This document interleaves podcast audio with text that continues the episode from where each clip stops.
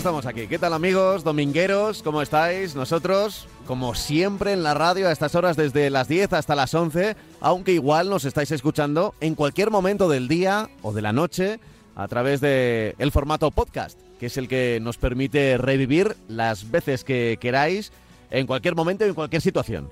Ya estáis escuchando Spotify o Evox o Apple Podcast, ahí nosotros también aparecemos. Así que es una buena forma de compartir este domingo o el día que sea con nosotros para hablar un rato de coches, del coche nuestro de cada día. Y cuando digo nosotros me refiero a dos, porque está conmigo siempre nuestro Francis Fernández. Hola, Francis. Hola, ¿qué tal? Buenos días, Pablo. Bueno, Francis y ¿Qué Pablo, tal? Pablo y ¿Qué tal Francis. todo? Pablo y A- Francis. aquí los dos, ¿eh? Aquí los dos. ¿eh? Al aparato, como diría. A la barata, como diría efectivamente, exactamente. Bueno, pues eh, otra semana más, otra Sí, semana la más. es que La última se ya. Oye, ¿se ha pasado el mes de enero rapidísimo sí, o he sido yo? Bueno, se pasa el mes de enero, se pasa el año pasado, se pasa el año pasado rápido, se está Todo pasando todo demasiado rápido. A la velocidad de la luz. Efectivamente. Ya. Bueno, pues a la velocidad de la luz también tendremos que hablar hoy, por ejemplo, de, de las edades del carnet, de, los patinetes, eh, del MG. Vamos a hablar de un MG. Atención, oyentes, que nos preguntáis muchos po- por, esta marca. Llama la atención porque, porque seguro que habéis puesto coches eléctricos baratos en el Google. Y sale. O, o coches híbridos baratos en el Google también y, y aparece siempre un modelo de, de MG y además que dices, oye, que es que me lo puedo permitir con las ayudas, ¿no? Y empiezas a hacer cuentas, ¿no? Pero hay muchas dudas sobre MG, sobre, sobre la marca. Y, y las hemos ido aclarando y las seguiremos aclarando que no hay problema. ¿eh? También hablaremos de si tenemos tiempo de Ford, de Subaru. Y como siempre os voy a dar un correo electrónico para que nos escribáis ¿eh? y nos habléis de lo que queráis. Es el marcacoches@radiomarca.com. marcacoches@radiomarca.com es el correo electrónico de, de Radio Marca. Bueno, eh, vamos, para nosotros, que nos llega, me llega en concreto a mí y, y yo le voy leyendo aquí a, a Francis. Si hay alguno que me pide, oye, esto envíaselo a Francis, por favor, y tal, yo también se lo reenvío. Así que no- nos llegan los dos, ¿eh? Mm, est- Estamos listos para empezar, ¿verdad, Francis? Sí, sí, perfectamente. Bueno, pues vamos a ir empezando poco a poco. Y el primer tema, el primer tema me interesa, porque, a ver, mm, esto nos va a llegar a todos. Esto nos va a llegar a todos. Eh, cuando éramos pequeñitos teníamos muchas ganas de tener 18 para tener el carnet de conducir. Y ahora cuando tenemos 65, Francis, ¿qué pasa? eh? ¿Qué pasa? Bueno, tú, tú tienes muchas ganas, como dices, yo ya estoy en ellos, pero vamos. lo que lo que, bueno, después de, de- las malas estadísticas que han salido del año pasado de accidentes, pues parece que se han vuelto un poco locos aquí en la Dirección General de Tráfico, en el Ministerio del Interior. Ya, ya dijimos que el número de motos con problemas había sido mu- mucho más alto que el año anterior. Los accidentes de coche han bajado un- ligeramente. Pero bueno, como se ponen a tirar a todo, pues también están tocando, han tocado lo que dije antes, han tocado todo el tema de, de, las motos con, con esa eh, obligatoriedad de pasar unas pruebas, hacer un cursillo cuando queramos conducir una moto de 125 teniendo el carne B para conducir un coche. Antes era automático, ahora nos lo van a hacer pasar una, una pequeña, un pequeño curso. Eh, pero también está tocando a la parte alta, digamos, la parte de más edad de los conductores. Eh, bueno, eh, ha habido accidentes, siempre ha habido accidentes. eh, yo creo que la edad, hombre, es un condicionante, evidentemente, es un condicionante, sobre todo si estamos poco entrenados y conducimos poco. Eso es uno de los mayores hándicaps que tiene la gente mayor. Si coge el coche muy poco, pues cuando lo coge tiene mayores problemas de adaptación. Pero bueno, digamos que la DGT ha dicho que bueno que- que hay que pasar eh, mayores pruebas, una, mayor cantidad de pruebas, que las pruebas que se hacen no, no valen. Eh, bueno, yo habría mucho que discutir, pero vamos, no valen para nadie. Pero en principio, pues lo que van a hacer es obligar a que sea un médico eh, que nos, nos, nos, vea, nos, iba a decir nos analice, sí, nos analice o nos diagnostique alguna algún problema que tengamos y que la vista, que nos vea en profundidad la vista, que si vemos bien, si tenemos, si estamos bien puestos a punto como nuestro automóvil, ¿no? Y entonces en función de eso, pues el que dicte la, el si podemos seguir o no conduciendo, si se nos renueva el carnet. Además, eh, hay un cambio también en el que a partir de 70 años, digamos que sean ese eh, eh, esa presencia del doctor, eso, ese reconocimiento que nos va a hacer un doctor, pues eh, lo vamos a hacer cada dos años. Eh, bueno, se habla de precios, no, no va a costar, o sea que no, no digamos que nos van a sacar el dinero, porque en este caso me parece, por lo que he leído, que esta renovación del carnet pues va a traer, el coste va a ser mínimo, no va a ser el coste como una renovación normal. Eh, bueno, y otros cambios que todavía no sabemos, todavía no se ha publicado la nueva norma y no se sabe todavía. Esto es lo que se ha adelantado y no se sabe todavía qué es lo que va a haber en el, en, el, en la digamos en la intención de la DGT de, que conduzcamos de que la gente mayor conduzcamos con una con, mayor salud y con eh, y estemos en mejor forma. Yo ya lo he dicho antes a mí me parece que conducir y muchos conductores que no lo hacen habitualmente o que han dejado de conducir y luego intentan cogerlo saben eh, los problemas a los que se enfrenta a los que nos enfrentamos. Es una cosa que como montar en bici no se olvida pero digamos que el, que el tráfico cambia tan tan tan tan a menudo, tan, tan, tan rápido, que, nos encontramos con, con, problemas de adaptación al medio. Eh, el otro día, a mí mismamente, me ha pasado, he bajado, he bajado a Madrid con el coche, que no, suelo bajar a Madrid eh, mucho con el coche, la verdad es que no, no me muevo mucho, tenía que bajar por obligación, hacer un trámite y con, con, con la familia, y eh, bueno, lo, pues lo, más cómodo que tenía era bajar en, bajar en coche. Y la verdad es que con estos cambios que ha habido en Madrid, del carril bici por un lado, el carril del autobús por otro, han dejado los carriles más estrechos, han, han dejado menos carriles de, de, circulación para los coches, para tomar tu carril en una rotonda, en, estaba por, por el centro de Madrid, cuando sales de una glorieta, eh, entras en una rotonda, una glorieta como puede haber en la glorieta de Bilbao o tal, entras por el, por el, por un carril y para coger el tuyo, como han eliminado el resto, pues claro, hay unos cuellos de botella. En fin, ha cambiado mucho cómo se circula en Madrid por las restricciones que hay, no ya de, de, movimientos porque por los motores, sino por eh, la, toda la reestructuración que ha habido para intentar compaginar con éxito y con menos éxito en muchos sitios, pues las bicis, los coches y los autobuses. Mm. Entonces, bueno, pues, pues esa, esa falta de costumbre, que yo el otro día noté, pues lógicamente si dejas de conducir mucho tiempo, pues vas a notar falta de, de habituallamiento, eh, de, vamos, de estar, de estar habituado a eh, el, conducir por carretera, eh, manejar el coche, adelantar, girar en una rotonda, en fin vas a notar que estás un poco oxidado. Y eso yo creo que, y es una recomendación que doy aquí, que el que conduzca, el que tenga carne de conducir y lo quiera seguir manteniendo, pues que no, que no lo deje, que, que conduzca muy a, menudo, que coja el coche a menudo, que se dé una vueltecita, que, que vaya viendo las cosas, porque mantenerse entrenado y viendo cómo va evolucionando el tráfico, así se va a mantener más en forma. Otra cosa es, evidentemente, problemas de salud, que es lo que el nuevo carnet de conducir, el nuevo, las nuevas, eh, eh, el nuevo estudio que se va a hacer, el nuevo, mm, las nuevas normas que se van a tener que cumplir, pues eh, nos van a obligar a pasar otras pruebas. Insisto, no sabemos qué pruebas, lo que sí sabemos es que un médico eh, va a vernos y va a analizarnos con, con, con más profundidad que antes. Mm. Con eso no quiero decir nada que sea terrible, yo creo que al final pues bueno, si lo que sacaba el otro carnet lo va a sacar también un médico. El problema ya le digo que es, pues eso, que va a ser un poco más profundo, pero bueno, si queremos seguir conduciendo, yo creo que en pocos casos va a haber problemas de, que nos echen, a no ser que tengamos evidentemente una, una enfermedad o una falta de visión eh, grave, ¿no? Que eso muchas veces pues se da toda esta gente que se confunde eh, por la noche y, y dice, hablan de de conductores kamikazes y la verdad es que son gente que por lo que sea, porque no ven por la noche, porque pues porque no tienen experiencia también, porque han perdido experiencia, pues eh, cometen esa infracción y lo hacen porque no sé, porque se equivocan, no porque quieran hacerlo. Ya, ya. Eh, a ver, aquí con el tema de la edad siempre, siempre ocurre lo mismo. Es verdad que, que hay un límite para tener el carné, que es el de 18 años, el de que tienes que tener 18 años. Eh, hasta que no seas mayor de edad se cree que no puedes conducir, aunque es verdad que con, con algo menos de edad, con 16, eh, en algunos países, acompañado de adultos, en urbanizaciones, con cuadriciclos, en, eh, hay, bueno, pero 18 digamos que es como el límite en el que todo el mundo, oye, el carné, me saco el carné a los 18 años y ya puedo conducir los Sí. coches no- normales, sin tener que acudir a, a las, eh, a, a las lagunas o a las excepciones, ¿no?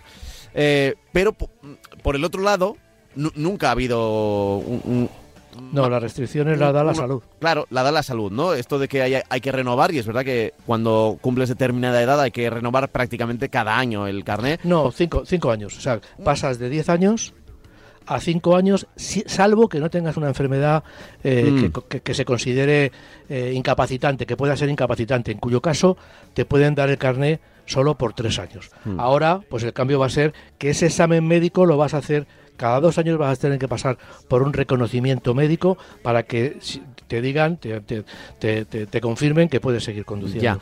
Ya. Yo le veo pegas al reconocimiento médico, lo digo por experiencia, en familiares cercanos, que, que mm, no, no lo pasó en un sitio y fue a otro y lo pasó. Eh, ¿Sabes lo que te quiero decir? Que- Sí, que- bueno, pero eso, pero eso con la actual, eso con, la, con la actual, con la actual. con la sí. actual, con, con la nueva, en principio no, porque va a ser, en principio no, porque va a ser un médico el que te va a hacer un análisis más, más, eh, eh, más extenso, y yo creo que, que esto, bueno, para mí es una mayor es una mayor garantía, evidentemente, porque Ya. sobre Yo- todo lo que yo están luego en la diciendo práctica vista. lo quiero poner, lo, lo lo quiero ver, Ya, ¿eh? porque ya.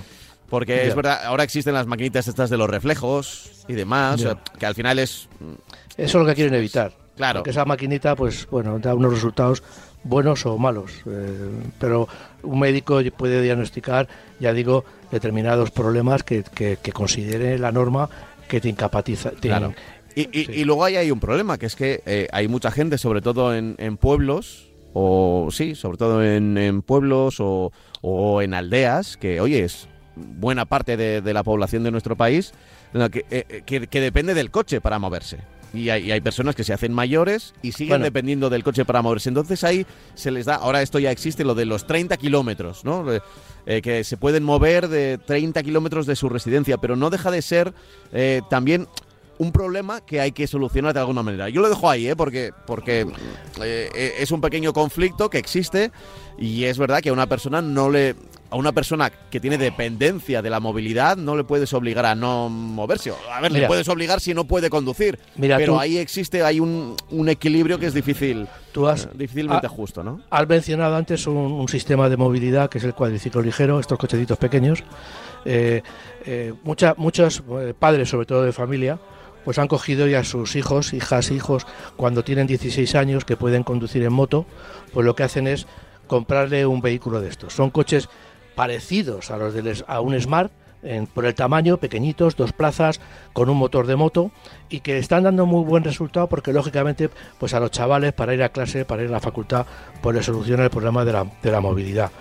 Eh, ya digo que están proliferando muchísimo, se están vendiendo mucho en, en- Europa y en España también. Eh, los hay ya, los va a haber, eh, ya están estas marcas eh, intentando que, coches eléctricos de este tipo se consideren como cuadriciclos eh, ligeros para que se puedan conducir sin carne. Y también eh, lo que en España no está no está muy extendido, pero sí, por ejemplo, en el país vecino, en Francia, eh, que es una de las de los países que más que, me- que más y mejor producen este tipo de vehículos. Me, me quiero nombrar una marca Ligier, que Sí. eh, es una marca que ha estado muchísimo tiempo en la Fórmula 1. Eh, Willy Ligier fue un, un- un verdadero eh, aficionado al automóvil, estuvo con sus coches en Fórmula 1 con pilotos franceses, con pilotos de, de otras nacionalidades y montó una fábrica de, de- de este, este- de este tipo de vehículos. Y ha sido un éxito en Francia, porque no solamente para el, el conductor de 16 años, sino también para aquellas personas mayores que no pueden seguir conduciendo un coche, pero se les permite, por otro lado, conducir un coche de estos. Un coche de estos que no pasa de 45 eh, kilómetros por hora, que tiene unas limitaciones muy amplias a la hora de coger determinadas carreteras, no puede circular por autopistas ni por autovías, solamente puede circular evidentemente en la ciudad y luego tomar carreteras de lo que, ya- lo que decimos nosotros que son carreteras de segundo orden. ¿no? Bueno, con eso ya digo, permitimos eh, como tú decías antes, permitimos la movilidad y además, pues digamos que eh, lo hacemos sin que sea una, un, sin que entrañe demasiado peligro el que una persona mayor que ya no puede sacar el carne, pues conduzca ese tipo de vehículos porque estamos hablando de los alrededores de su pueblo o los alrededores o por ciudad, que bueno, que ya sabemos que en ciudad, bueno, hay sus riesgos, pero la verdad es que el número de accidentes en ciudad son mucho menores y mucho menos graves que los que suceden en carretera. Pues sí, pues sí. Oye, ¿te parece que lea algún correo electrónico Sí, antes, de, antes de seguir? Porque ya llevamos aquí eh, 15 minutos de programa y, y creo que es un buen momento para... ¿sabes? Hemos hablado de- del carnet A veces nos Muy bien. liamos demasiado, ¿eh? Fíjate Muy que nos dicen sí, ¿eh? sí, que, igual pillamos un tema y no lo soltamos ayer un buen rato y estamos pedaleando. Bueno, pues mira, eh, David eh, nos escribe lo siguiente. Hola, solo leo maravillas del... E del BYD, del BID, no sé, no sé Sí. muy bien cómo... BID. cómo que- ellos, BID, ellos, ¿no? siempre, ellos siempre que hablan, hablan de BID, es Beyond Your Dreams. Entonces, es ellos siempre que hablan no hablan de BIT, hablan de BID, porque en realidad son el, el acrónimo de, de Beyond Your Dreams. Sí, más allá de tus sueños, ¿no? Eso es. Bueno, pues eh, del BID Seal Excellence. Eh, dice, quiero probarlo próximamente y posiblemente sea una opción de compra. Todos los vídeos que veo en YouTube de expertos que prueban el coche, el feedback que dan es bastante positivo. Vuestra opinión me vendría muy bien para tomar una decisión. Gracias anticipadas. Saludos. Eh, no sé si has tenido la opción de... No. de- e- este es el que se parece al, al Porsche, ¿no? Eh, Sí, que tiene un efectivamente. cierto aire, tiene un cierto Efe- aire. efectivamente, efectivamente. Sí, es un coche de, de- Aunque tiene cinco puertas, pero sí es un coche que se parece, tiene un aspecto de, de coche deportivo. eh, y bueno, y. eh, no, le, no, le, no le he conducido, tiene dos versiones con 313 y 530 caballos. Estamos hablando de un coche eléctrico, evidentemente, que cuesta 43.900 o 47.780 en las dos posibilidades que he dado. Es un coche de 480 eh, metros de longitud con un maletero de 453 centímetros cúbicos. Es decir, es un coche que tiene además en su interior toda la tecnología de, BID. BID es una marca que, que los interiores los hace muy sencillos, pone detrás del volante una pantalla muy pequeña, lo digo para, para otros oyentes, evidentemente, para el oyente que nos, que nos habla, no, no le voy a descubrir el coche, porque supongo que ya lo tendrá súper estudiado, y eh, tiene una enorme pantalla eh, central. Una enorme pantalla central que se puede poner automáticamente mediante un botón eléctrica, de forma eléctrica, se gira y se puede poner apaisada o vertical. Eh, bueno, eh, eh, se está convirtiendo en una marca líder en, eh, en- en ventas en, coches eléctricos en todo el mundo eh, y bueno, está teniendo un éxito en España eh, bastante importante y en toda Europa y en todo el mundo. Eh, es una marca nueva, es una marca nueva que, que no viene de ningún grupo industrial, tiene relativamente pocos años y bueno, fabrica baterías, el tipo de batería que fabrica lo fabrica de una forma especial que permite ahorrar espacio, peso y con, con una, buena, una buena densidad de energía que puede conseguir. En fin, el coche ya digo, yo he probado eh, dos de los, dos de los eh, modelos de, de BID y a mí me parecen, bueno, pues eh, que, son perfectos si queremos tener un coche eléctrico, si nos quitamos un poco el miedo que se suele tener cuando hablamos de una, de una marca nueva. Los coches, bajo mi punto de vista, están muy bien acabados, son enormemente originales.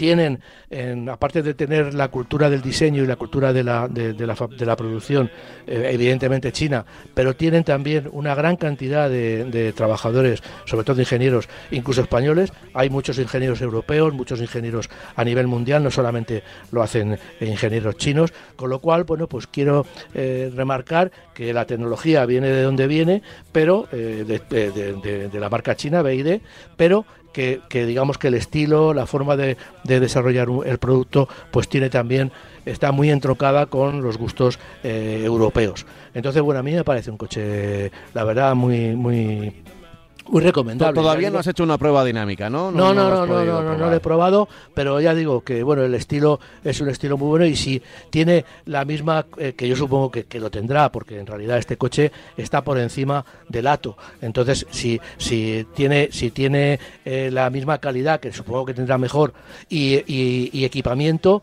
pues yo creo que es pues, un coche, ba- bajo mi punto de vista, eh, totalmente eh, recomendable, vamos. Muy recomendable. La verdad es que eh, yo tampoco he podido, las nuevas marcas tienen pocas unidades para, mm, para, para aprobar, para que la prensa aprobemos, pero sé de buena tinta que están haciendo un esfuerzo para que cuantos más periodistas lo, lo- lo podamos tratar, porque están muy orgullosos de su producto. Sí. Así que en cuanto, en cuanto podamos...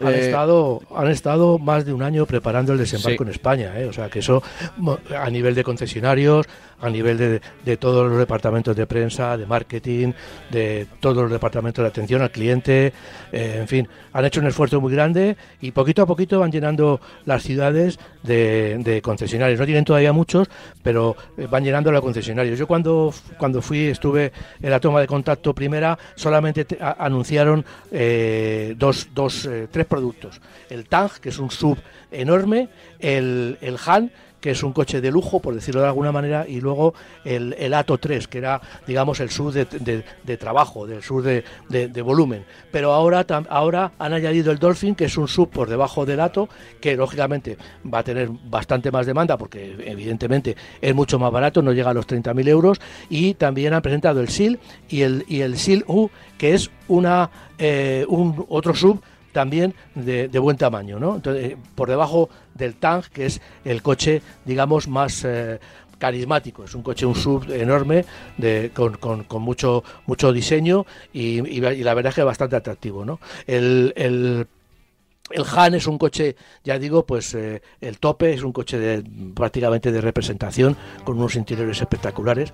Y ya digo que bueno que la marca poquito a poquito, pero está pegando muy fuerte. Y yo creo que es una marca que está predestinada a tener mm, todavía no están sus coches entre, entre los líderes de ventas en, en- en los países en los que se comercializa, pero poquito a poquito con esa gama, eh, por ejemplo, el que hablaba yo, el Dolphin, tiene muchos eh, números para, para considerarse un, un producto eh, a futuro de, con mucha repercusión en el mercado. Vale, bueno, pues eh, lo, lo- lo apuntamos que, mm, que, que no, no solo esta marca, no solo BID, sino otras que- que llaman la atención y que además, y que además eh, van, van a estar, van a estar presentes ya en nuestro día a día. Quiero decir, me ha costado decir el nombre BID, porque B- he visto que lo llamaban de varias formas, pero sé, es verdad que la marca lo llama BID, BID. así que BID.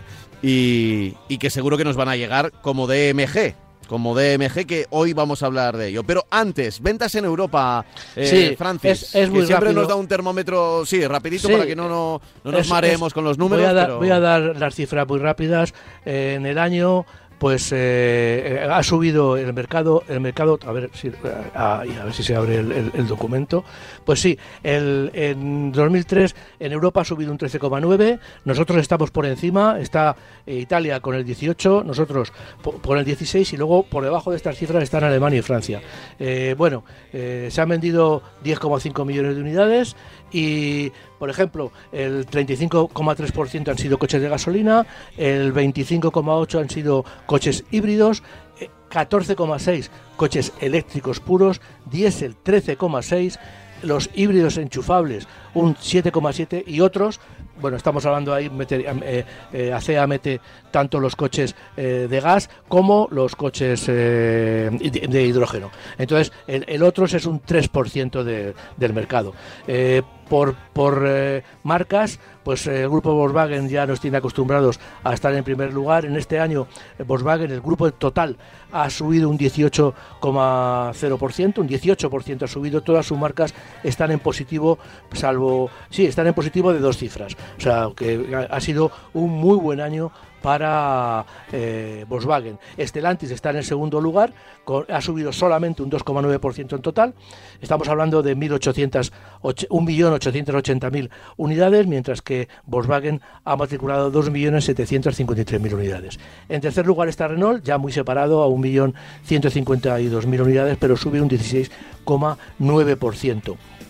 Eh, y en cuarto lugar está Hyundai, el grupo Hyundai con Kia y, y Hyundai, mm, lógicamente, que Mm. ha subido un 4,2%. Y luego, mientras que en España eh, Toyota ha tenido un éxito enorme, pues en el, en el total de Europa parece que no le sienta muy bien el mercado europeo a Toyota, está en quinto lugar. Ha subido un- Toyota, el Toyota, el grupo ha subido un 9,9%, pero está muy descolgado con 728.000 unidades, prácticamente las mismas que tiene el grupo BMW Eh, con BMW y Mini, que está exactamente a 6.000 unidades de diferencia. Después está Mercedes, Ford, Tesla, Volvo, Nissan, Suzuki, Mazda, Jaguar, Mitsubishi y en último lugar eh, Honda. Estas tres últimas, Jaguar, Mitsubishi y, Honda, eh, Jaguar como marca pierde un 14,4%, Mitsubishi un 25% y Honda un 17,3%. El resto prácticamente está, vamos, prácticamente no, todo el mercado menos DS que pierde un 0,7%, están en prácticamente números positivos, con lo cual, bueno, pues ya digo que el mercado se ha repartido de una forma bastante desigual, el mercado europeo, pero bueno, lo que importante es que tenemos un, un, ratio positivo de cara a este año, ya el 2024, el año pasado lo hemos cerrado con un ratio positivo y bueno, esperemos que este año pues se mejore, se mejoren aún más las cosas, ¿no?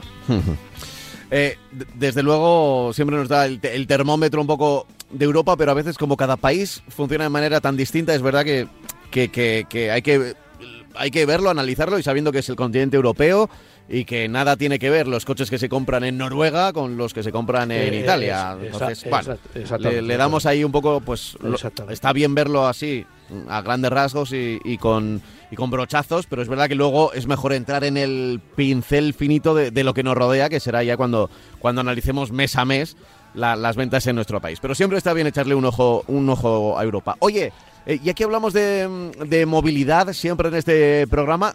¿Qué va a pasar con los patinetes? Bueno, eh, esto es, lógicamente supongo Les van a poner también pegatina de la DGT casi, ¿no? Sí, yo creo que sí. Al final no sé dónde se la van a poner, pero, pero tendrá muchas ganas. si no es pegatina, eh, por lo menos un sello de la DGT necesita. Sí, sí, te voy a decir. Le van a tirar una etiqueta de registro en la parte trasera. O sea, que sí va a llevar una especie de etiqueta. Eh, bueno, los patinetes, los, los que estén circulando con los patinetes van a poder seguir con, los patinetes actuales, lo van a poder seguir haciendo hasta 2027, no van a tener que cambiarlos ni tirarlos, que es una buena noticia. Pero los nuevos, los que se vendan nuevos, pues van a pasar, digamos, un filtro técnico que les obligará incluso en el futuro a pasar una especie de ITV como pasan las motos. Eh, las nuevas normas, por decirlo, bueno, existían una serie de normas para la conducción y para este tipo de, vehículos, pero ahora digamos que se han completado, o sea, a esas normas se les han añadido otras nuevas. Solo podrá conducir el conductor. Esto lo digo porque habrá algún conductor, algún oyente que circule en patinete o a lo mejor sus hijos circulan en patinete. Bueno, que sepan que solo va a poder ir el conductor, que va se, va, se va a vigilar mucho que no estén tuneados, en el sentido de que solo cojan, solo alcancen 25 kilómetros por hora de velocidad máxima. Sabemos que los tunean ahora mismo y alcanzan velocidades de 45, 50, incluso 60 kilómetros por hora. Tienen que llevar un indicador de velocidad en el cuadro, un cuadro con un indicador de velocidad y la carga de la batería. Tienen que llevar dos frenos independientes, uno por rueda, evidentemente. Eh, tienen que llevar eh, luces frontales, dos y traseras. Una trasera, evidentemente, roja. Tiene que llevar de, atrás una luz de freno independiente de la de, la de posición. Tiene que llevar un avisador acústico o sea, un pito, vamos, un claxon para que nosotros podamos avisar al, al, al, cuando vayamos por una por un paseo, pues podamos avisar a un peatón. Eh, tiene que llevar un sistema, lógicamente, de estabilización en parking. No se puede dejar tirar en el suelo, sino que tiene que quedarse de pie no puede llevar neumáticos lisos, los neumáticos van a tener que, tener un poco de dibujo. Evidentemente mm, sería lógico, esto es una cosa lógica, que tengan un poquito de surco, porque los patinetes también la gente los usa cuando llueve. Eh, va van a tener que tener los datos a la vista del, del, patinete y esa, esa, eso que he comentado antes, una etiqueta de, registro en la parte trasera, como que el, el, aparato cumple con las normas, está homologado un número de registro, incluso una identificación con un número de bastidor. ¿no? Bueno, son normas que se van a poner en marcha relativamente pronto y que bueno que afectan ya digo a un sistema de movilidad que bien tratado, bien eh, conducido con seguridad, eh, pues da muchas satisfacciones porque es un, un, elemento, se puede meter en casa, se puede subir en el ascensor a la oficina, se puede, antes se podía meter en el metro, ahora no, pero bueno, eh, digamos que, que se, vamos a esperar que en un futuro se pueda volver a llevar en el metro y es un aparato muy versátil. Eh, pero, lógicamente, está habiendo muchos accidentes, sobre todo de accidentes del patinete cuando circula por sitios por los que no debe circular. Estoy pensando en las aceras. Con lo cual, que tiene problemas con los peatones. Entonces, bueno, ya digo, conducido con un poquito de sentido común, pues eh, funciona muy bien, es muy práctico y muy barato además, pero mm, está planteando problemas por, su masificación y hay que regularlo y en este sentido bueno pues es lo que es lo que se está regulando en la actualidad con estas nuevas eh, normas que mm, yo creo que todas en, en conjunto pues mejoran el, la seguridad de estos de estos vehículos. Yo sigo flipando un poco, ¿eh? cuando veo gente que, bueno, eh, de repente en una rotonda el otro día, paro en la rotonda, eh, tengo, hago el, se da el paso, Sí. Y, de pronto aparecen dos personas en, con un, monopatín de estos, sin, casco ni nada, eh, yendo con, a la vez que los coches. Sí, sí, sí. Y digo, no sé, eh, eh, no sé, hasta, hasta las bicicletas, que parece un medio ya que nos hemos acostumbrado más, más seguro, pero pero necesitan llevar el, casco, es, obligatorio. Entonces, y, y, parece menos frágil que, ese patinete, dos personas en el mismo patinete. No, no lo sé. Lo cierto es que eh, nunca pensé cuando era pequeño que el patinete fuera a ser el medio de comunicación del futuro. Porque el patinete, cuando yo era pequeño, parecía una cosa del pasado. Sí. ¿eh? Pero bueno, eh, ahí está. La electricidad, la electricidad, Ahí está, sí, sí, gracias a Pero vamos, lo que, lo que tú dices, y eso con estas normas y con otras lo vas a seguir viendo, porque bueno, volvemos a esas carreras. esas carreras de coches que se junta la gente y se ponen a, medio metro de los coches a ver cómo corren. En fin, eh, eh, el, cerebro humano está hecho para, para hacer tonterías, ¿no? Y, en este caso. Y yo creo que los patinetes, lo mismo que la bicicleta, lo mismo que los coches también, ¿eh? Ojo, que por mucha norma que haya, pues, pues siguen pillando a, a los coches con, con, con tres eh, veces más de alcohol en sangre de lo permitido, ¿no? O sea, son cosas que, que van a seguir ocurriendo, por desgracia. Pero bueno, esperemos que con estas normas pues algo se algo se, se disminuya, ¿no? Algo se, se, mejore. Venga, voy de nuevo hasta nuestro buzón a ver qué nos dicen por aquí. Buenos días y enhorabuena por el programa. Tengo un Ford Mondeo TDCI de 140 caballos del año 2007. Eh, pero no estoy en condiciones de, Quiero cambiarlo, me gustaría cambiarlo, pero no estoy en condiciones de ello y menos actualmente tal y como están las cosas, dice. Mi mm. consulta es cómo podría saber si mi coche es compatible con el biodiesel que, que ha sacado Repsol. He mandado un correo a Ford y en la respuesta no me han dicho nada al respecto. Mi coche es viejo, pero si puedo no contaminar o hacerlo lo menos posible. Gracias. Hombre, vamos a ver, sí, tenía preparado para, lo que pasa que hoy había tantos temas que, tengo preparado, que lo voy a hacer, un tema de, las nuevas gasolinas de, que ha sacado Repsol para, para automóviles, ¿no? Eh, bueno. Que, están eh, revolucionando un poco por lo que veo el, panorama, ¿no? Sí, lo que pasa es que cuestan como el premium, o sea, cuestan bastante más dinero que lo que cuesta un litro de gasolina normal, y eso para mí, ahora mismo con el tema este... Cuesta como si en vez del 95 le pusieras el 98. El 98, efectivamente. Entonces, bueno, lo quiero, lo, quiero preparar porque es un tema que a mí me parece muy interesante, eh, que haya una empresa española pionera en este sentido, a mí me parece muy, muy interesante. Bueno, eh, en teoría, tanto el biodiesel como esos combustibles que se hacen a base del aceite de oliva de los restaurantes que se recicla y funciona, debería, debería poderse utilizar. Lo que pasa que yo eh, sé que en los coches nuevos se puede utilizar y sé que en muchos coches antiguos, porque esto no es de ahora, el biodiesel se está utilizando eh, en toda Europa y, en España también se ha utilizado. Cuando viajamos por Europa, Francia y Alemania, vemos esas enormes extensiones de flores amarillas y eso es colza. Y esa colza se utiliza para hacer todo el biodiesel que se consume en, Europa. Y también se sigue, eh, se utiliza todo el aceite que sale de los restaurantes. Ese aceite se, se, refina en un poco y se, evidentemente no se, no se echa así tal y como sale de, las freidoras de los restaurantes, pero se puede llegar y se, ha utilizado y si, vamos, yo he, asistido a, eventos en los que se utiliza ese aceite, se echa en Opel concretamente era y, funciona, el coche funciona. Lo que pasa que bueno, viene a preguntar eh, yo no se lo puedo contestar, pero que, si, un motor ya con años, como el de su TDCI 140 caballos, pues eh, eh, puede utilizarlo o no. Yo entiendo que sí, el biodiesel es compatible con todos los motores diésel.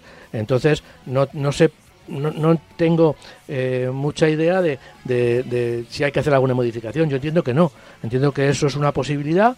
Lo que pasa que En Europa está muy extendido, pero en España, por lo que sea, como siempre vamos en el carro de, en el vagón de cola, pues todavía no se ha, eh, digamos, extendido mucho en las, en las gasolineras. No encontramos biodiesel fácilmente. Lo mismo que no encontramos GLP o lo mismo que no encontramos otro tipo de carburante. En este caso ya digo que yo entiendo que sí lo va a poder usar, pero bueno, bueno es que se acerque al concesionario, que directamente no llame por teléfono, que directamente se acerque a su taller de confianza y que, y que lo diga, o que brujule mucho en internet, donde le van a, donde seguro que, encuentra algo. Pero vamos, para mí la mayor garantía que, le, puede dar es el, el concesionario Ford donde haya comprado el coche, donde lo lleve, eh, y que, o un concesionario Ford, donde vaya y pregunte, mire, yo puedo utilizar, porque ellos sí lo van a, sí lo van a saber, eh, se lo van a poder eh, confirmar o, desmentir o decirle que no puede utilizarlo. Pero vamos, para mí lo va a poder usar sin, sin ningún tipo de problemas. Bajo mi, vamos, con mi opinión es esa. ¿eh? Mm, vale, vale. Eh, yo también estoy con eso porque según nos han prometido... vale para cualquier tipo de motor y entiendo que este TDCI, TDCI de 2007 es, es válido. Lo único que, por mucho que, lo consuma, no, no va a cambiar la etiqueta del coche. Eh, eh, va a ser de 2007 y si es ah, diésel, eso no va a cambiar y no va a poder entrar en las zonas donde no puede claro, entrar, ¿eh? claro, claro, claro. Eso que, quede claro, que quede claro. Claro, no sé si le va a suponer un ahorro tampoco, porque tampoco sé cuánto cuesta el litro de, biodiesel. Pero bueno, más ecológico sin duda lo es porque no utiliza, eh, digamos, componentes de, mm. origen eh, de, petróleo, de derivados del petróleo. Entonces, bueno, que lo vea y que, que pregunte. ¿eh? Mira, y, tengo por aquí un mail que nos da un palo. Bueno, más o menos. Venga. Habla de Tesla. No, tampoco es un palo, ¿eh? Pero... Ay, pues iba a hablar de Tesla yo, pues entonces me callo. Dice, buenos días. Ante todo, enhorabuena por el programa. Os escucho cada domingo, mayormente en directo. En relación a la bajada de precios del modelo Y, del Model Y, eh, comentaros que dicha bajada ha afectado sobre todo a su modelo básico en 4.000 euros. Ahora cuesta 42.990. Los 10.000 citados por vuestra parte se refieren al precio con el que se comercializó inicialmente, no esta última bajada. Dice, no entiendo las críticas a las bajadas de precios de Tesla cuando otras marcas han hecho lo mismo y no se les ha criticado. Por ejemplo, el Ford Mustang Match E rebajó 11.000 euros el precio de su versión de acceso el año pasado, de 64.000 a 53.000, lo que le hacía entrar en el plan Moves 3. Eh, para que la bajada fuera efectiva de 18.000, 7.000 euros si achatarras un coche. Recientemente Renault también ha bajado el precio en casi 5.000 euros de su Megane E-Tech y no he escuchado crítica alguna al respecto por parte de los medios de comunicación. Y entiendo que quienes han comprado esos coches antes de la bajada de precios tampoco estarán muy contentos. No estoy de acuerdo con algunos fanboys de Tesla ni tampoco con sus haters. Hay mucho fanatismo en torno a Tesla y es algo que no me gusta. Vaya por delante que tengo un Tesla Model 3 del que estoy muy satisfecho y ahora que lo tengo entiendo el éxito de la marca. Eh, por último, deseo que bajen los precios de los coches. Quiero que todo el mundo tenga acceso a la movilidad en coche con la tecnología que mejor convenga. Porque lamentablemente los precios de los coches, no solo los eléctricos, sino también los de combustión, están fuera del alcance de mucha gente. Saludos, lo firma Alejandro. un, palo, a medias. Es verdad que dijimos la semana pasada que, que, habían bajado, la semana pasada o hace dos, que habían bajado eh, 10.000 euros eh, algunos modelos. Y nos dice que, no era sobre el precio que estaba etiquetado entonces, sino sobre el primer precio original y que ha habido pues otras bajadas de, coches que también han sido importantes. Sí, eh, yo lo único que le digo, una marca líder del mercado en, todo el mundo, como Tesla, que está vendiendo muchos miles de coches, muchos cientos de miles de coches, pues es un, es una es una bajada una bajada de este tipo digamos que, que le afecta muchísimo entonces digamos que lo ha hecho eh, como dicen por ahí algunos gurús, lo están haciendo porque lógicamente están viendo que su posición de privilegio en el mundo, no estoy hablando en España, ¿eh? en el mundo, que también, que en España son los dos coches más vendidos de, como eléctricos, eh, pues lógicamente le, está haciendo tomar medidas porque toda la competencia que se les ha venido encima, hemos hablado de BID, estamos hablando de, muchas marcas chinas, pero también las marcas europeas, en principio, están haciendo no muy bien, pero están haciendo bien sus deberes, pues les están amenazando, digamos, esa especie de, de iba a decir monopolio, evidentemente no es un monopolio, pero esa especie de, de, pues, posición de privilegio a nivel de ventas que tenía en todo, en todo el mundo. ¿no? Ese coche de moda que se había convertido en un coche de moda, se ha convertido en un coche de moda, en España es un coche de moda, eh, y bueno, y pues digamos que la marca Tesla pues está se está eh, preparando, se está poniendo el, el, está cogiendo el escudo porque bueno pues pueden venir eh, palos de otras marcas en el sentido de que hay muchas marcas ya te digo sobre todo las chinas que están haciendo eh, sus deberes. Evidentemente eh, bajar el precio en Tesla como antes lo he dicho no es tan fácil como hacer una bajada de precios de Renault con el con el Megane o de o de Mustang. Entre otras cosas porque estas marcas están empezando a fabricar, están fabricando cada vez más, cuanto más fabriques ya puedes bajar más el precio. Y además eh, las ventas son eh, muy limitadas, mucho más limitadas que las que tiene que las que tiene Tesla. Entonces, bueno, pues en ese sentido, pues, pues es lo que digo, eh, vamos a, esperar, pero yo creo que el, tema, estoy buscando además, mientras estoy hablando, estoy buscando las, las ventas en diciembre de los coches eléctricos, electrificados, ya las tengo aquí, y, y en concreto, pues puedo decir, ya digo, las ventas son Mm, ahora mismo tenemos los Tesla, que son los que más coches han vendido, evidentemente.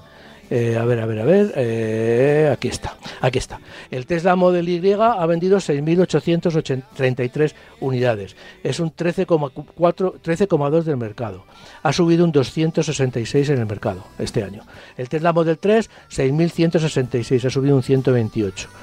Eh, bueno, en tercer eh, lugar está el MG4, pero por ejemplo en, todos esto, en toda esta lista de coches no aparece para nada, no aparece ni el Megane ni aparece el, Mustang. Eh, bueno, ya digo, sí, han bajado también el precio, no se dice nada, pero lógicamente están a otro nivel, están en otro mundo. No, no se puede comparar porque además de, los 6 de las 6.000 unidades del, del Model Y, el Cupra Born, que es el décimo más vendido en, en, en España, son 1.200 unidades. O sea, de, o de 900 unidades que vende el Model Year al año en diciembre a 170 del Dacia Sprint, o sea, en décimo lugar. O sea que, eh, vale, si tiene razón, yo le doy la razón, que sí, que son maniobras comerciales, pero hay mucha más gente que está comprando Tesla que, y que ha comprado Tesla estos seis mil y pico eh, conductores que lógicamente si le bajan el precio pues se sentirán habrá más gente eh, con, enfadada o molesta que si le bajan el precio al usuario de a Mustang porque la verdad es que no sé cuántos coches habrá vendido porque no me aparece ya digo en la lista lo podía buscar. Pero mm, bueno son son coches mucho menos notorios eh, el Mustang que se ve un poco y el Megan que no se ve nada todavía, todavía. Entonces, bueno, eh, vale, sí, sí, oye, yo en ese sentido pues reconozco eh, todas las cosas y está muy satisfecho. A mí me parece muy muy estupendo, vamos, o sea, no en este mundo no hay nada que sea ni rojo, ni blanco, ni, ni negro, todo es un poco gris y en ese sentido, pues eh, bueno, pues ya te digo, me alegro mucho de que esté contento, contento con su Tesla, un coche que se está vendiendo mucho, pero que insisto, se está preparando porque lógicamente es una de las marcas o la marca que dentro de los, del segmento de la categoría de los coches eléctricos más tiene que defenderse de hmm. todo lo que se le viene encima. Oye, vamos a hablar del MG, que lo hemos dicho al pues comienzo del programa y, igual hay gente que está esperando para pues que oye, MG, ¿cuál? El 3, ¿no? El 4, el 4. Tengo una nota aquí, el M4 eléctrico. Tengo una nota aquí importante que, eh, que lo he puesto hace un momento, que es el tercer coche más vendido del año como coche eléctrico. Mm. Hablábamos de Tesla Model 3 con 6.116 unidades, que es el 11,85 y el MG4 ha vendido 3.094 unidades y es prácticamente el 6%. Bueno, es un coche que, que, ya como el ZS pues está teniendo mucho mucho éxito. Es un coche de aunque insisto en otro segmento. Eh, el MG4 es un coche de 4,29 eh, metros de longitud. Es un coche tipo eh, turismo que hasta ahora traía cuatro motorizaciones. Eran 170, 204, 245 y 435 para la versión X-Power, ¿no? la versión más potente. Su autonomía es de 350 kilómetros para el 170 caballos, 425 para el 204, 520 para el, para el, el, 200, el de 245 caballos y 385 para el X-Power de 435. O sea, como vemos, el de 245 caballos tiene una autonomía bastante interesante. Eh, tiene tres niveles de equipamiento, Comfort, Luxury y Standard, ligados eh, el primero, el estándar, al motor de 170 caballos y los otros dos al de 204 caballos. La noticia es que eh, la, rebaja de, sus precios también, o sea, estamos hablando también de precios, ya que en la actualidad, y gracias a un descuento de 12.210 euros, eh, ayudas incluidas, por supuesto, ayudas, todas las ayudas incluidas, no solamente el Moves 3 con achatarramiento, porque todas las marcas nos están dando ese descuento de 7.000 euros. ¿no? Eh, baja hasta los 28.400 baja de los 28.480 a los 18.480. A mí me parece que es una, un precio muy, muy, muy interesante, insisto, con, con, con ayudas. ¿no? Eh, si lo financiamos eh, con el MOVES 3, 4.500, 2.500 por achatarramiento, o sea, por eso salen los 7.000 y luego 3.210 euros por las campañas actuales de MG y 2.000 incluidos 2.000 euros vamos, además 2.000 euros eh, adicionales si lo eh, financiamos con, el, con la, financiera que tienen ellos, que es Santander eh, Financier. ¿no? bueno, eh, son 18.480 euros si no lo financiamos. Eh, bueno, es un precio también interesante. Eh, estamos hablando de coches que no eran demasiado accesibles, aunque bueno, en este sentido a AMG no se le puede poner esa vitola porque han sido siempre coches bastante accesibles, este MG4 también y el ZS, pero están pasando a ser coches ya que en los que se puede llegar a pensar si queremos un coche eléctrico porque 18.480 eh, euros y, con todas las ayudas, pues a mí me parece un precio, mm, prácticamente es un precio de, utilitario de gasolina. El Ibiza, el Corsa, el, todos los coches de ese, segmento, el Clio, todos eh, los coches de ese segmento están en ese orden de precios, con lo cual bueno, pues poder comprar un coche eléctrico por ese precio, pues puede llegar a ser interesante para aquellos que consideran el segmento de los utilitarios como un segmento para un segundo coche en la familia. Un segundo coche que ya decimos que el coche eléctrico cumple esas funciones de una manera sobresaliente, ¿no? Porque no es un coche al que se le deba exigir demasiado kilometraje ni para viajar. Entonces, bueno, pues este coche ya digo que no nos extraña que se haya colocado en el tercer lugar de las, de las ventas a mil eh, unidades de diferencia del Fiat 500 que está en cuarto lugar. Y como decíamos antes, con el otro coche que hemos, del que hemos hablado, pues yo creo que va a ser un coche que eh, el año que viene, en este 2024, va a tener mucho que decir en el segmento de los, de los coches eléctricos, por lo fuerte que ha entrado. Pues sí. Eh, MG, eh, si contara todos los mails que nos llegan a marcacoches.radiomarca.com preguntando sobre esta marca, lo he dicho antes, la, gente pone coche eléctrico más barato del mercado, que, que hay muchos eh, hay muchos análisis de, de, cuáles son y hay, hay listas ¿no? de, de, cuáles son, pues, pues nos encontraríamos que, que, que el MG aparece, varios MGs aparecen en el top 10 de, más baratos o accesibles. Porque bueno, estamos hablando de un precio que, que hace poco no lo considerábamos barato, de, coche barato, pero bueno, eh, dentro de lo que cabe, dentro de los eléctricos, si te promete además eh, casi 700, no, dice 770, yo entiendo que serán algo menos de kilómetros de autonomía en, la versión más extendida. 520. 520. Sí, sí, 520. Ah, yo, fíjate, yo había entrado por aquí hasta 711, decía en... Yo la, yo la información que tengo es que el más potente son 500, vamos, el más potente, el que tiene más autonomía son 520 para el de 245 caballos, mm, del MG4. Sí, ¿Eh? sí, no, he entrado en la página web ¿eh? y ponía 711, pero, pero me fío más de los 500. Me parecen más realistas los 500 que el 711 sí pone autonomía en eléctrico, WLTP, que es el... Sí. y en ciclo urbano. Pues, claro, pone ciclo urbano. claro, es que... Claro, solo se fijan en el ciclo urbano. aquí, está el, aquí está la letra pequeña que no quería que... Eso, claro, eh, cuando te metes en la página web, la suya, pues la información que te dan es de... Sí, aquí lo confirmo, 520 eh, autonomía eléctrica WLTP. Te meten en... O sea, hace la, calcula la autonomía metiéndose en el consumo más bajo, que es el consumo urbano urbano. Entonces, claro, así sale esa cifra. Si te metes con el consumo combinado, con, pues es como te salen los 520 kilómetros te puedo decir, a ver, espérate un segundo que voy a... Estoy buscando precisamente el consumo del 245, no, no viene, no, no dan, no dan consumo en eh, consumo eléctrico, no se da consumo eléctrico, pero vamos, que, que los 520 que hemos dicho es con el consumo eh, en, el ciclo combinado, que es, digamos, el, más realista porque combina ciudad con, con carretera, ¿no? Vale. Eh, bueno, eh, estamos ya casi en la recta final del programa, nos quedan solo cinco minutos, hemos hablado del MG, podéis seguir escribiéndonos ¿eh? y mandándonos eh, y preguntando sobre el MG, no, nosotros aquí no nos cansamos, ¿eh? no nos cansamos de, de, de, este tipo de, de este tipo. Mira, eh, tengo un correo electrónico que hablaba precisamente de esto. Eh, no nos cansamos de recibir mensajes, aunque sean repetitivos, sobre, sobre los MG, ¿no? Pero dice Alfonso, buenos días. Eh, por favor, me gustaría conocer la media de consumo eléctrico realista por Mm. kilómetro de los coches para poder calcular el coste de su recarga con tarifa doméstica comparado con el diésel. Yo creo que lo que nos está pidiendo es cuánto, así como se dice... Sí, sí, el consumo medio de los Claro, coches. sí. Este es eh, Sí, 4 lo que- litros cada 100 kilómetros, que Eh, haces el cálculo de, bueno, de 4 por 1,8, que, ¿no? Y, Sí, hacerlo en... Claro, sa- sabiendo el precio del kilovatio, pues puedes, y sabiendo el consumo de hay- 15 hay- kilovatios, claro, el- el pues problema es que- sacar... Hay muchas variables aquí. Y es que y es que no lo dan, o sea, yo estoy en estoy en MG y, y- y no lo no lo dan, no no dan el no se da el consumo, ¿sabes?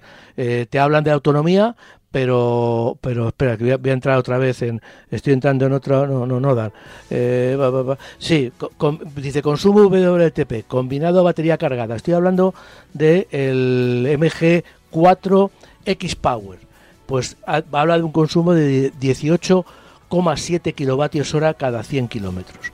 Con eso, con el precio que tienes, pues puedes sacar, con el precio que tengas del kilovatio, pues puedes sacar el, el consumo. Pero hay muchas marcas que no dan este tipo de este consumo, dan la autonomía en ciclo combinado y ya está, y se curan en salud, ¿no?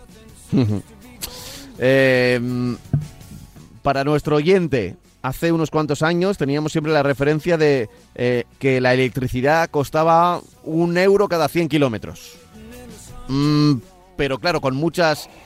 eh, yo creo que la horquilla se habría agrandado porque estábamos hablando de coches muy pequeños y a poca velocidad.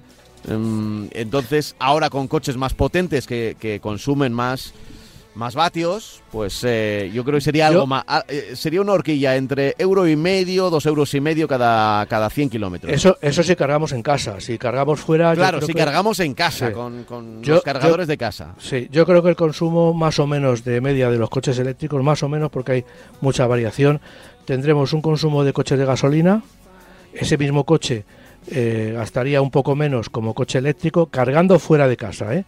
Y luego tendríamos un poquito por debajo del coche eléctrico el, el coche, el diésel. Todavía el diésel, el diésel por litros, sí, el diésel por litros, porque el eléctrico, cuando salimos de casa y, y- y hacemos una carga rápida en Sí. un cargador, sí, nos, Ah. ahorramos, nos ahorramos mucho tiempo, pero, pero nos lo cobran a precio de oro. Sí, sí, sí. el- los supercargadores, este Eso tipo es, de es. cargadores de Eso es. eh, rápidos, es verdad que te puedes dejar ahí 70 euros, 80 euros, como si fuese. o más. Como Sí, si fuese. hay, hay muchos coches que, que- que te gastan igual que si fueran de gasolina. Sí, sí, sí. Como si O sea, que fuese. te puede costar un viaje de 500 kilómetros, que ahora te puede costar en gasolina, te puede costar alrededor de 40 euros, pues a lo mejor te puede costar 40 euros o 38, 35 euros con la gasolina que Con que la electricidad. Sí. Mm. Eh, eso Pero sí, con la electricidad. todo, todo cambia, todo cambia si lo, si lo cargamos en casa. Efectivamente. Eso es así. Eso, eso, y sobre todo ya si tenemos en casa, tenemos la suerte de poder tener en casa placas solares, que entonces, bueno, podemos bajar el consumo, el precio del, del, del kilómetro de un coche eléctrico hasta cantidades pues verdaderamente irrisorias. Bueno, pues eh, está sonando ya otra vez Glenn Campbell, así eso significa que se está acabando nuestro tiempo y que tenemos un minutito para decir adiós a nuestros oyentes. Bueno, que será hasta la próxima y que ya saben que tienen un correo electrónico que es marcacoches@radiomarca.com, que seguro que al escucharnos les han surgido algunas dudas o incluso nos quieren decir que lo hagamos mejor o pedir que, cambiemos de, de tema más rápido, que tengamos temas, muchos más temas, pero pero, pero que sean más picaditos, o al revés, que nos centremos en un solo tema durante todo el programa y hagamos un monográfico. Bueno, lo podéis pedir, ¿eh? También las típicas consultas, los coches, siempre a vuestra disposición en marcacoches.radiomarca.com. Francis, lo tenemos que dejar y será hasta la semana que viene. Hasta el domingo que viene. Un abrazo bien fuerte. Venga, hasta luego, hasta chao, luego. Chao, chao.